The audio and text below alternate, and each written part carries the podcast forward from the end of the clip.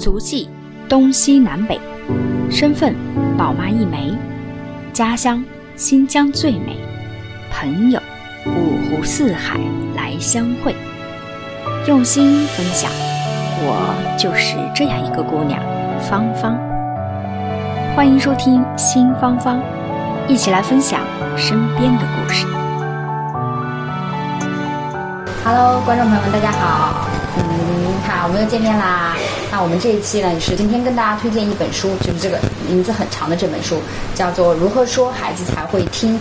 怎么听孩子才肯说？对，然后我们看到的呢是这一本，这本其实大家可以在那个豆瓣上搜索啊，就非常非常有名的这本书。然后它是两位作者去呃一起去书写的。然后这本书呢，应该是两位作者第二本书。然后它有很多很多的奖项啊，获到了。你比如说它呃这本书啊，在全美的销量已经超过了三百万本，而且被翻译成了三十多种语言啊。而且关于这本书的一些录像带啊等等，现在在全球各地二十多万的亲子团体都在用，所以是非常 popular 的一本书啊，非常广受欢迎的。所以今天也是来跟大家来介绍一下。那这本书一共呢，就是有七个章节，七大章节这样。那我们等一下会分享的时候会呃把自己的感受也融合进去啊，把自己的一些观点融合进去，然后会跟大家去逐一的分享一下这里面的一些重点内容。嗯嗯、呃，然后我们可以看到，哎，其实你们读完这本书整体的感受，你们觉得这本书怎么样？有没有一些说这个育儿宝典被称为育儿宝典，有没有起到一些真正的指导性的作用，比较实用的？哦，就是在因为都是。宝妈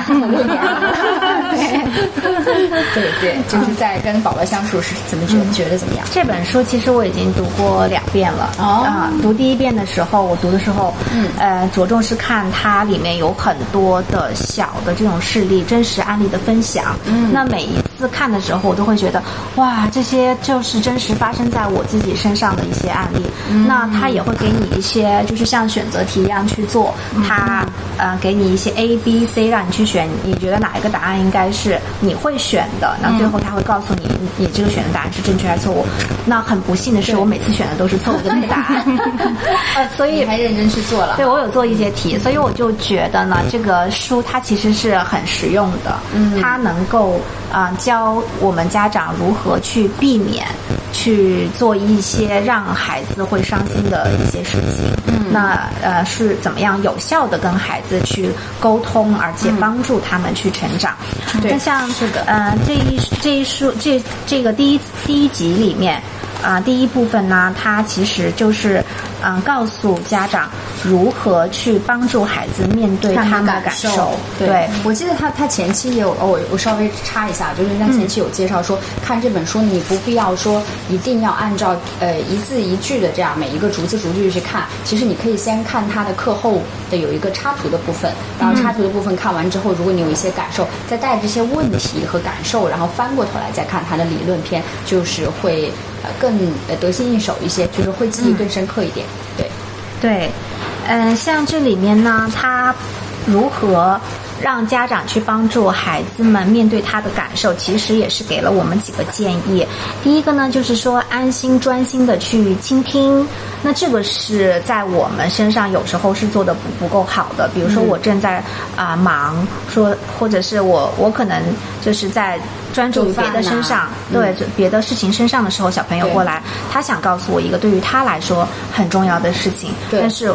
我当时可能不在那个，就是没有那个情绪去照顾他，嗯。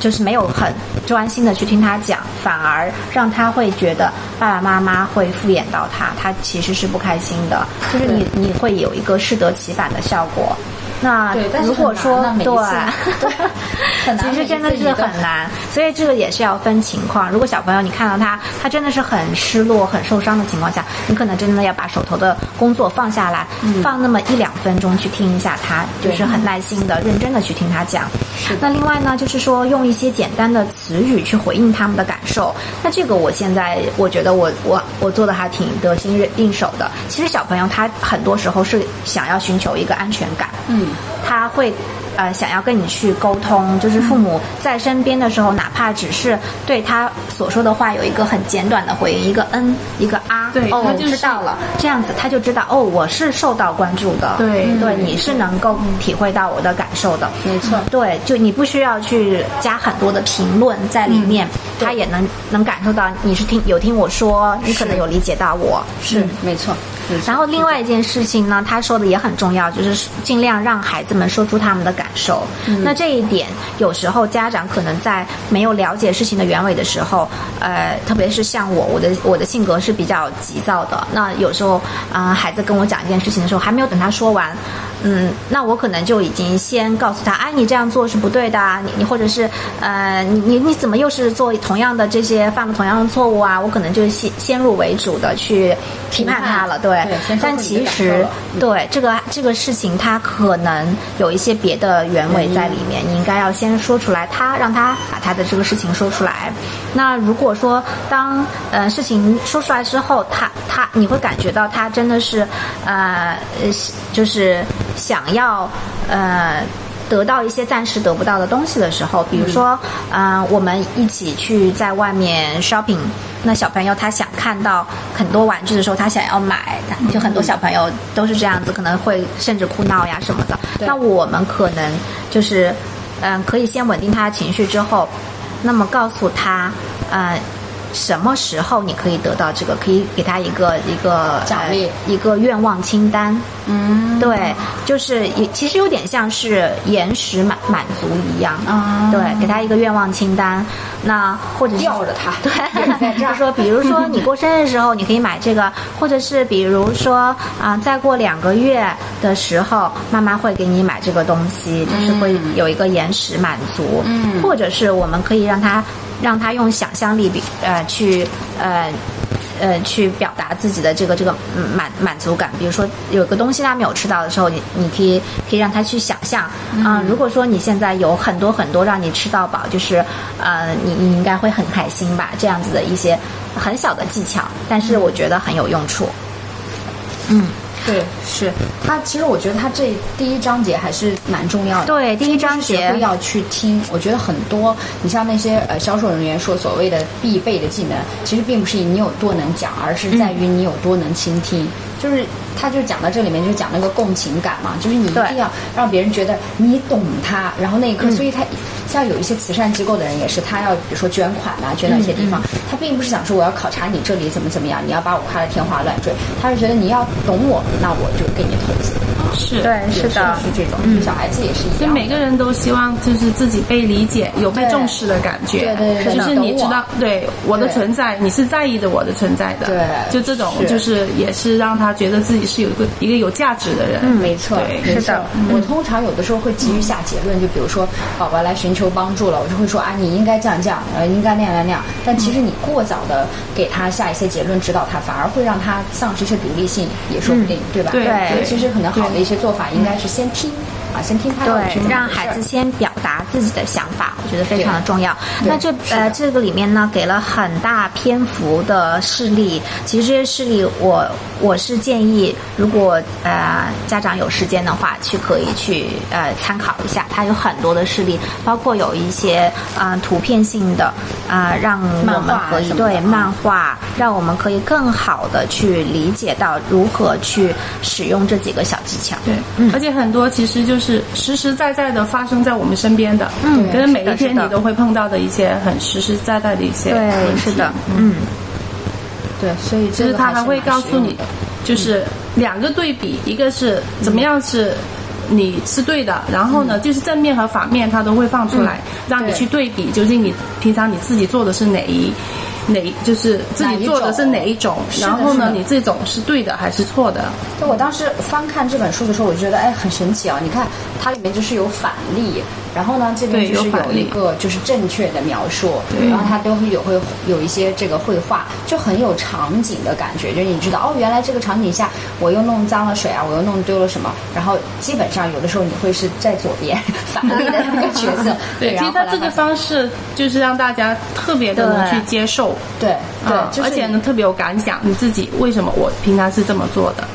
对我，我当时看完这个，就是你你你那个第二章，它有一个讲，就是说怎么和孩子去沟，就让孩子去跟你合作。其实也说白了，就是说让怎么让孩子去听你的话嘛，哈。因为很多时候，尤其是别说孩子到叛逆期，我觉得我我我们家东东小朋友现在两岁多就已经到叛逆期了，就已经 有时候你说 你把他放在这儿，他就偏不，对，他就偏不啊，就有这种，比如说他回家他就，然后我我我觉得最现实的案例就是，如果在家里玩，他会玩那个积木嘛，然后他就会把积木撒的到处都是，就是客厅也有。你跟他讲说你在这儿，他永远不会只乖乖听你的话，就把积木放在这个位置。他他就会因为可能要寻寻求帮助吧，还是怎么样，就是吸吸引注意力吧。然后卫生间呐，什么什么客厅啊，什么厨房啊，到处撒的都是积木。然后通常我的做法呢，我就会呃。跟他说一遍放好，他不听，我就会发脾气了啊，然后就会指责他。我说你就不能把它都放回去吗？我说你今天晚上不许干什么什么，就开始惩罚了啊，就就就有一个惩罚措施出来。但是你看，像人家这个书里介绍的这个环节呢，他有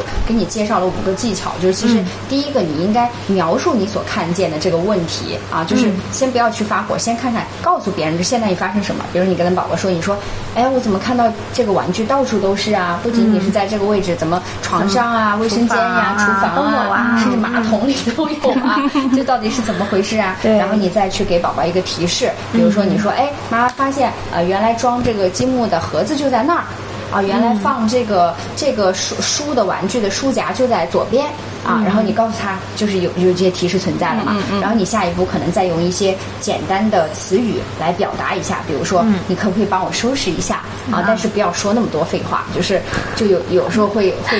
就是你你你这样不这样做，你以后就怎么怎么样了，你晚上就不可以看电视。其实小朋友他很聪明的，就是有时候你一些语气，你带着一些情绪，对，就是你他感受到你生气了，他更不愿意去做，对，你希望他做的那个事情。是的啊，是的，是的，对，所以其实就是你你描述一些就是事实存在，就是像你刚才这样说，这这里有玩具收集箱啊，你可以，就是其实他可以想到哦，我要把这个东西放进去，对，对他一个愉悦，那而且是一个愉悦的心情去做这个事情，嗯，而不是说是你。我现在我做这事情是你强迫我的，对啊，不是我开心的去做这个事情的，这完全效果完全不一样。对对对。然后他，你看这上面就给给的这个技巧里有有一点，就说要说出你的感受。我这一点其实我还蛮认同的，就有的时候你也要让孩子知道我们父母是怎么想的，但不是那种发脾气似的说，就是说啊你怎么可以这样这样这样，不是这种带有怨怨怨气的去去说，而是就是很一个陈述句一样，就告诉他说，其实你把玩具放的到处都是啊。我们妈妈是很不喜欢家里乱的这样一个状态啊，那这样妈妈是不开心的。那我们是不是想办法一起来解决这个问题？就是你要告诉他，我现在情绪是不开心的，但是又不是说单纯的去指责，就是发泄自己的那种。嗯，对对对对，就表达你情绪。我就觉得这一点我很认同，因为有的时候我觉得也需要给小孩，我们也需要当小孩子，也需要在他们面前让他们当回大人，来知道我们内心是什么样的一个情况。嗯，对，所以我觉得说出我们的感受，有的时候也是重。重要的就是只是说你说的语气，那就是我们有时候就是站在父母的角度，有时候就就是不自觉的会变得强势。对对，就是你是我的孩子，然后我要教你，你要听我的啊。对，但其实这个角度是不对的。其实父母跟孩子其实都是大家都是独立的个体，大家都是相对的。都其实大家都是要互相尊重的，无论他多小，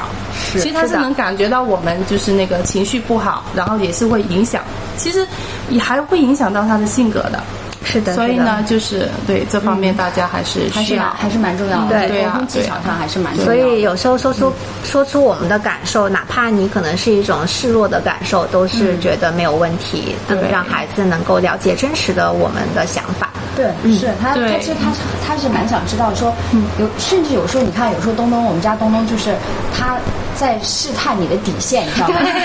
他吃饭的时候，他我跟他说了不能扔，比如说这个东西不好吃，你要放在那里，但他就把这个不想吃的东西就拿出来，因为他就扔在他兜兜里嘛，这样他看着你，对，他就觉得放进兜兜就看不见了，就藏起来，他就就拿起来看着你的眼色，然后放进兜兜，这个手还在这儿等着，看你说不说我，对，看你说不说我，你要是没注意，嘣儿就扔进去。立刻藏起来，对，所以就是属于那种，嗯，就是小孩子之间也是在试探父母的一个一个情况。然后你看他那个第五点，就还有一个 tips 技巧，就是说你可以写个便条，但这个写便条就是呃孩子会读的情况下，对，针对大一点的孩子，或者是你教他这个这个上面写的是什么。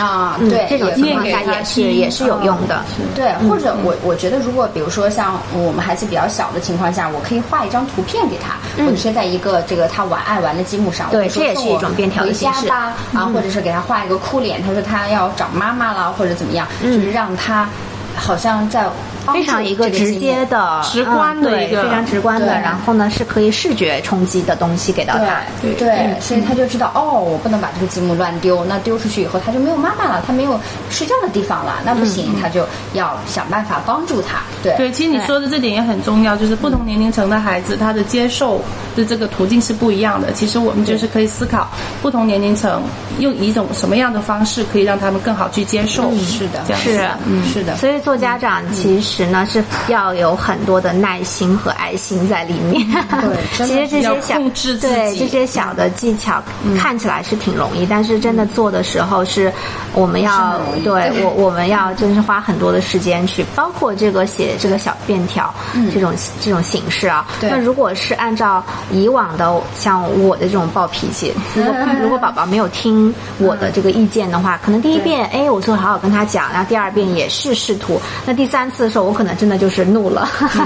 就要发脾脾气了，那我就可能就要去惩罚他了。像有时候我们家女儿呢，她就是嗯很不喜欢吃饭，嗯，她就吃的非常的慢，这也可能是从小呢，嗯，出去工作的时候，因为是菲佣在照顾嘛，菲佣只是说看着你啊、把这个饭吃完，但是她不会不限时间。不会给你限定一定的时间，她可能让你一直坐在那里吃吃两个小时，菲佣都是觉得 OK 的，嗯。啊，反正我的任务就是保证你吃完饭而已，嗯，那这种情况下，其实啊、也是对造成了她现在吃饭非常的慢，一边吃一边玩。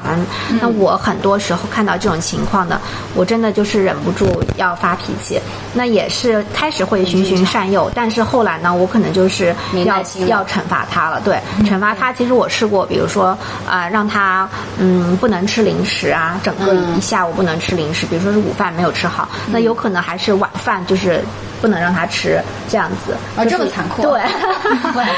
对，吃甚至有哦有 甚至有两三次，我可能就是传说中的虎妈。哎，东东，东东，你长大以后看到这个视频，你要庆幸啊！我从来没罚过你不对吃，晚妈妈还是很温和的。那那那我还曾经就是真的气到，呃，就是要体罚他。嗯，站墙角去。嗯，不止站墙角了，嗯我我有拿那个小小那种长的，有点像尺子木棍一样的东西，但是它是塑料的那种，打他的手。嗯啊，就就是让他选择，你是打手手还是呃打那个打屁屁啊什么这样的，他就选 打手手，非常的惨。这种体罚其实我觉得效果也没有很好，因为嗯、呃就像这本书书里面说的，其实你有时候呃体罚了孩子以后，他是会觉得啊、我接受了惩罚，那我已经就相当于我做错了这个事情，我付出我已经付出了代价了，我不需要再改进，因为我已经付出代价了。对对，其实体罚是呃想想是完全没有用处的。我自己的亲身经历也是，我可能打他手手打了两三次了已经，但是真的没有什么效果。你小时候被体罚过吗？嗯，好像没有，那呢？也许是我不记得了。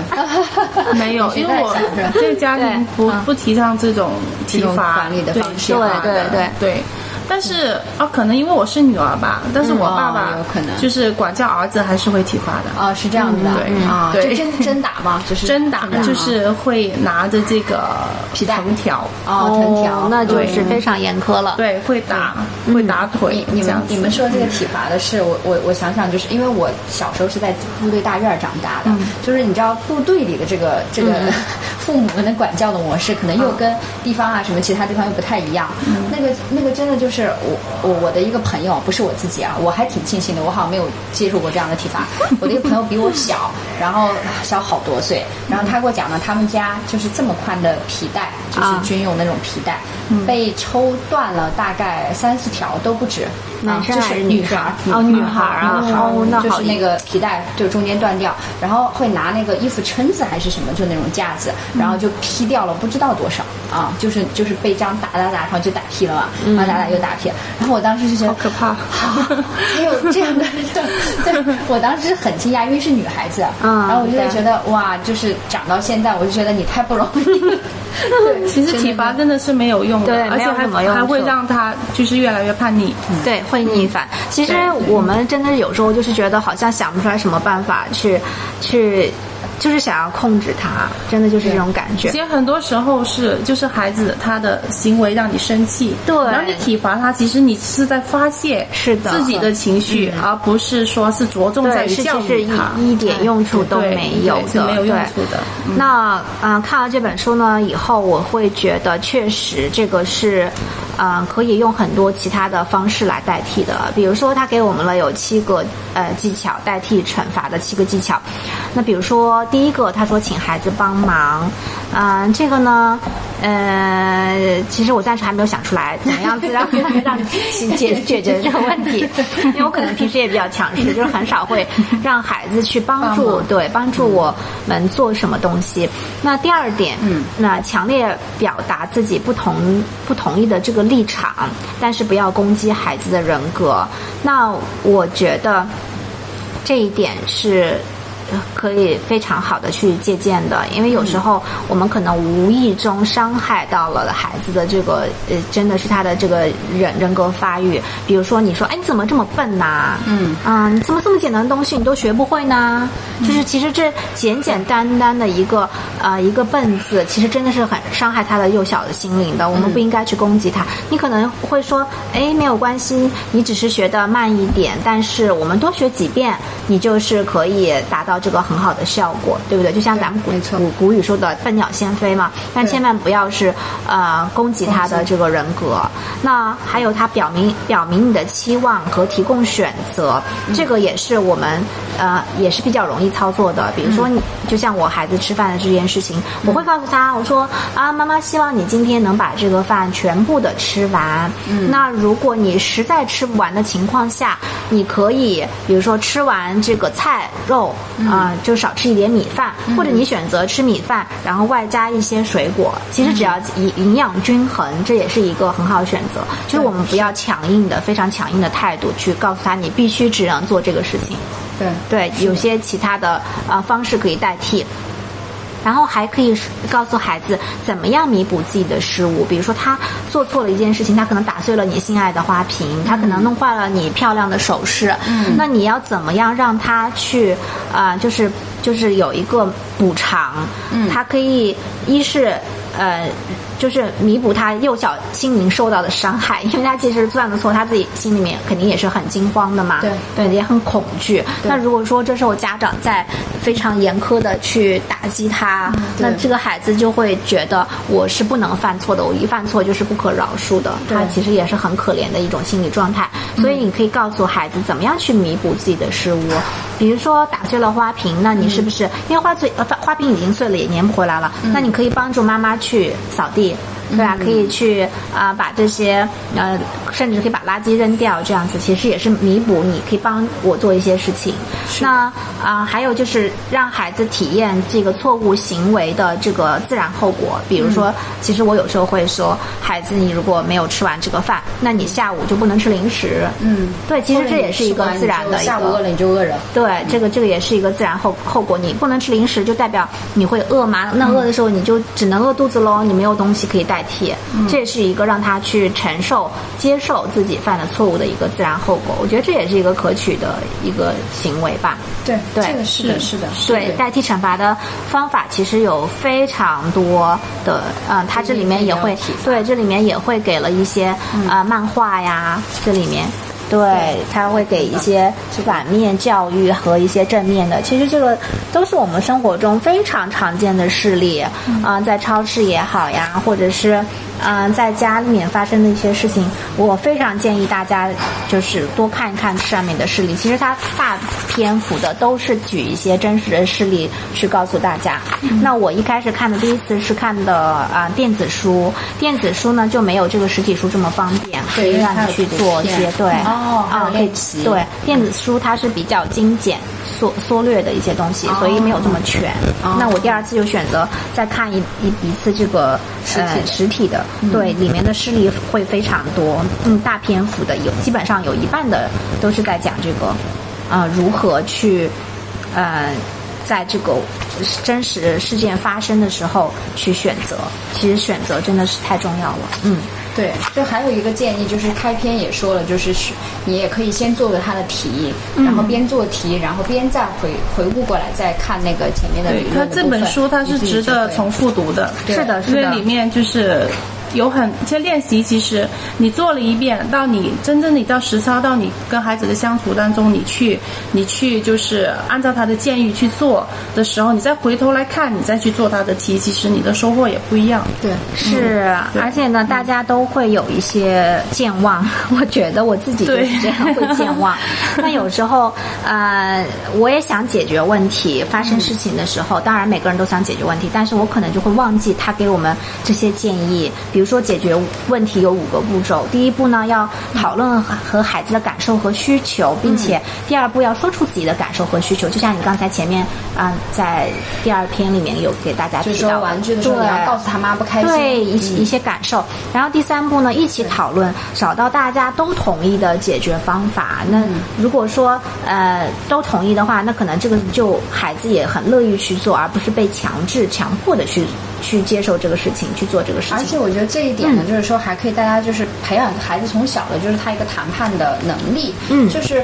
我会提供一些选项，而不是说他就在一个强压的环境下成长，对吧？我说的这样你就必须这样，那你会有一些 option，比如说这里面好像有举例，像你刚刚说那个吃饭的例子吧，嗯你家里是，那比如说可能呃孩子不想吃饭，那他会告诉你说妈妈我为什么不想吃饭？那你可以引导他，你说、嗯那除了你必须把这个饭吃完，你刚才不是给他选项了吗？对对比如说你是不是可以代替说吃了这个肉，喝了这个汤，你就不用吃这个饭了？嗯或者你可以下次，对呃，你想要吃什么饭，我们就按照你的那个 order，我们多做一些或者怎么样。然后你也会提出你的一些 option，然后你们俩中间就均衡啊。比如说你是的你如果吃完饭了，你就可以怎么怎么样，你就啊找到一些平衡点、对去解决这个问题，对然后两个而不是人商量强压的说对你必须得怎么样。特别是针对一些比较大一点的孩子，他已经有自己的想法了，对比如青春期很叛逆的小朋友啊，这样子对，那他这个会告诉还第四步，就是说把所有的想法都写下来，不要带任何评论。比如说有些小朋友他从学校回来，他写作业很慢，或者他就是不想写作业，每天就拖延呐、因为像在嗯内地，我看到很多家长就是说辅导作业辅导心脏病要发作了。心梗了有一些，对对对，那其实可以想一想，为什么啊、呃跟孩子讨论讨论这个解决问题的步骤，我觉得非常好，就是说把所有的想法都写下来，为什么不想写作业？嗯那你自己想要在什么时候写作业呢？对对，你要写对先做哪些事情，呃，然后后做哪些事情，就不要带任何的评论。比如说孩子说，哎，我想先玩半个小时，我再写作业，你不能说，哎，怎么能这样呢？你浪费时间了，就不要带任何的评论，没错就让他把他的意见表达出来，然后写下来，最后我们一起挑出来哪些建议是可以接受的，哪些是不可以接受的，那哪些要开始付诸于行动，就是开始要实际要去做了。那我觉得这个真的是非常实用的一个一个操作方法对操作的一个方法，值得大家借鉴。嗯。你们知道你们最现在最近呃这一期呢，我们为大家聊了很多关于这本书的一些啊育儿的一些理念哈，包括我们的一些亲身经验和亲身体会的分享。那我们下一期呢，我们就接着这本书的一个感悟，跟大家继续的分析我们在具体的呃低龄育儿的过程当中的一些实操啊，我们是怎么样做的啊，然后也跟大家来分享一些读完这本书的一些读后感。啊，作为上下篇啊，下篇也会非常的精彩，希望大家继续关注。